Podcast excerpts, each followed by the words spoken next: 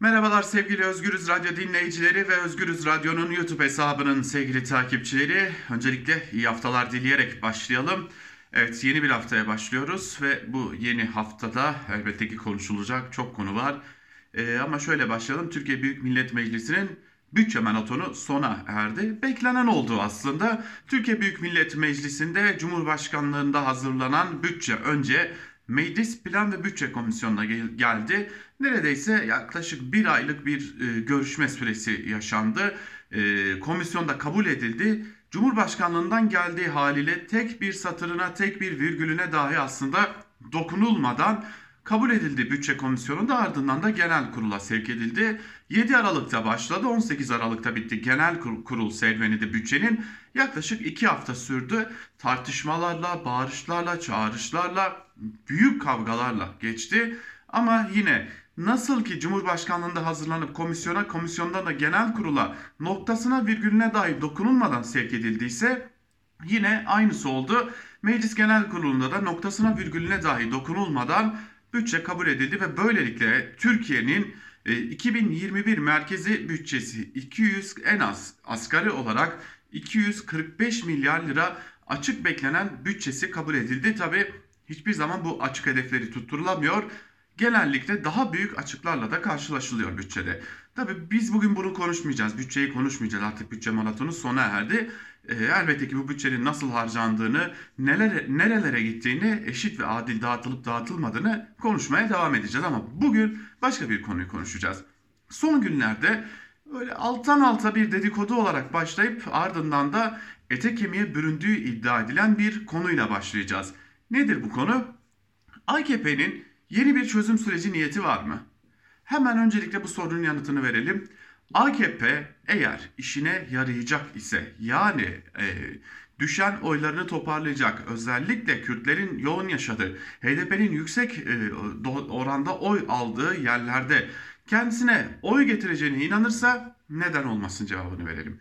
Çünkü AKP'nin nedenli bir pragmatist e, parti olduğunu yani kendi çıkarları doğrultusunda hareket eden bir parti olduğunu biliyoruz. Yeri geldiğinde Avrupa Birliği ile, yeri geldiğinde Rusya ile, yeri geldiğinde ABD ile ilişkiler geliştirmekten çekinmeyen bir e, parti AKP. Peki nereden geldi bu dedikoduların aslı asları nedir?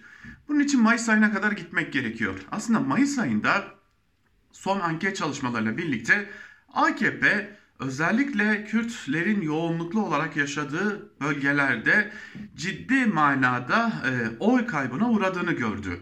Ve e, bu oy kaybını bir türlü telafi edemediğini de fark etti. Üstüne üstelik bir de kendisinden kopan iki yeni parti vardı. iki yeni muhafazakar parti vardı ve bu iki muhafazakar partinin oy alma ihtimali üzerinde duruyordu kendisinden. Bu nedenle AKP acaba yeni bir muhafazakar Kürt partisi oluşturarak bana gelmeyecek oyları en azından buralara aktarabilir miyim sorusunun peşine düştü. Bunun için çalışmalar yaptı, bunun için görüşmeler yaptı. Hatta bunun için bir partinin bile e, temelleri atıldı. E, fakat o temelleri atılan parti kalkıp da kayyımları savununca ve AKP'nin doğrudan doğruya tüm politikalarını savununca aslında e, yola çıkmadan yoldan çıkmış oldu ve pek de bir karşılığının olmayacağı görüldü. Yani e, ben Kürt oylarını bölerim, muhafazakar Kürtlerin oyları belki HDP'ye, belki bana dahi gelmez MHP'den dolayı ama en azından yeni kurulan partilere de gitmez hesabı tutmadı. AKP bunun üzerine neden olmasın diyerek bir görüşme trafiği başlattı. AKP'nin çok önemli ağır toplarından birkaçı e, geçmişte çözüm sürecinde de yer aldığı belirtilen birkaç isim e, Kürt siyaseti içerisinde e, önemli yer tutan birkaç isimle temasa geçtiler. Hatta bu temasın ötesine geçildi ve e, telefonlaşmadan ziyade yüz yüze birkaç görüşme gerçekleştirildi. Burada taraflar birbirlerini aslında tarttılar. Bu görüşmelerde e, yer alan e, AKP'li isimlere yakın bir isim şunu söylüyor. E, aslında ortada ne bir masa ne bir çözüm süreci ne bir çözüm sürecinin konuşulması var. Ortada olan şeyin adı tarafların birbirini karşılıklı olarak tartması, yoklaması. Ortada bir çözüm süreci yok. Çözüm sürecinin olup olmayacağı da belli değil. Lakin uzunca bir süreden sonra taraflar arasında bir temas sağlandı. Mayıs ayından e, aslında bugünlere kadar sürekli olarak temaslar sağlandı ama geçtiğimiz haftalarda bu temaslar bir tık daha öteye taşındı. Daha da sık görüşmeler başladı. Ama son 15-20 gündür ise bu temaslar gerçekleşmiyor. Yalnızca bir telefon görüşmesi var. O telefon görüşmesi de bir teşekkürden ve e, geçmiş olsun dileğinden ibaret onu da belirtelim. Peki taraflar görüşmelerde birbirlerinden neler istediler?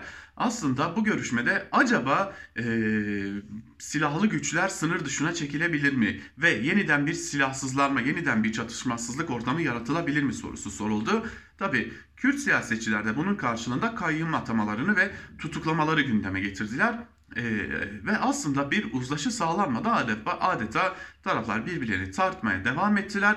Lakin e, bu görüşmelerden elbette ki iktidarın ortağı Milliyetçi Hareket Partisi ve onun genel başkanı da haberdardı, haberdar oldu ve bu çıkışlarını yapmaya başladı. Şimdi geldiğimiz noktada yeni bir çözüm süreci yok. Yeni bir çözüm süreci konuşulmuyor. Yeni bir çözüm sürecinin olup olmayacağına dair de o soruyu sormak için bile. Ama küçük çaplı bir temas olduğunu, bu temaslardan da henüz bir sonuç çıkmadığını aktaralım. Ama Kürt siyasetçiler AKP'lilerin bu temaslarını AKP zorda olduğunun %40'ı dahi bulamadığının farkında bir Kürt partisi oluşturmaya çalıştılar. Buradan da başarı elde edemeyeceklerini gördükleri için de böylelikle bizimle temasa geçtiler. Eğer AKP kendi çıkarları doğrultusunda bir yol tutturabileceğine inanırsa ve çözüm sürecinin kendisine bir katkı sağlayacağına inanırsa Milliyetçi Hareket Partisi yükünden kurtularak böylesi bir sürece adım atabilir. Lakin biz bunu çok iyi biliyoruz ki AKP bu sürece girerse bunun amacı Kürt sorunu çözmek değil, bunun amacı kendini kurtarmaktır. Biz burada karşılıklı güven ve samimiyet sorunu yaşıyoruz. Bu nedenle de şu an böylesi bir süreç mümkün görünmüyor değerlendirmesinde bulunuyorlar. Son günlerde ortaya atılan çözüm süreci mi başlıyor? AKP ile HDP görüşüyor mu? Ya da yeni bir çözüm süreci mümkün mü? Sorularının aslında temelinde bu birkaç e, aylık görüşme trafiği yatıyor. Lakin dediğimiz gibi bırakın ortada bir masa etrafında konuşulanları henüz bir masa bile yok ve olmasına da çok uzak ihtimal olarak bakılıyor. Zira e, şu an itibariyle bu ihtimalden daha fazla uzaklaşılmış durumda. Evet son günlerdeki dedikoduların aslında temelinde bunlar var. E, bugünlük Ankara kulisinde bu görüşme trafiğine dair bazı küçük bilgileri vermiş olalım. Elbette bu trafikte başka neler olduğuna dair bilgiler geldikçe de Özgürüz Radyo'dan bu bilgileri de siz değerli dinleyicilerimize paylaşmayı sürdürüyor olacağız. Ancak bugünlük Ankara Kulisi'ni noktalayalım. Özgürüz Radyo'dan ve Özgürüz Radyo'nun YouTube hesabından ayrılmayın. Hoşçakalın.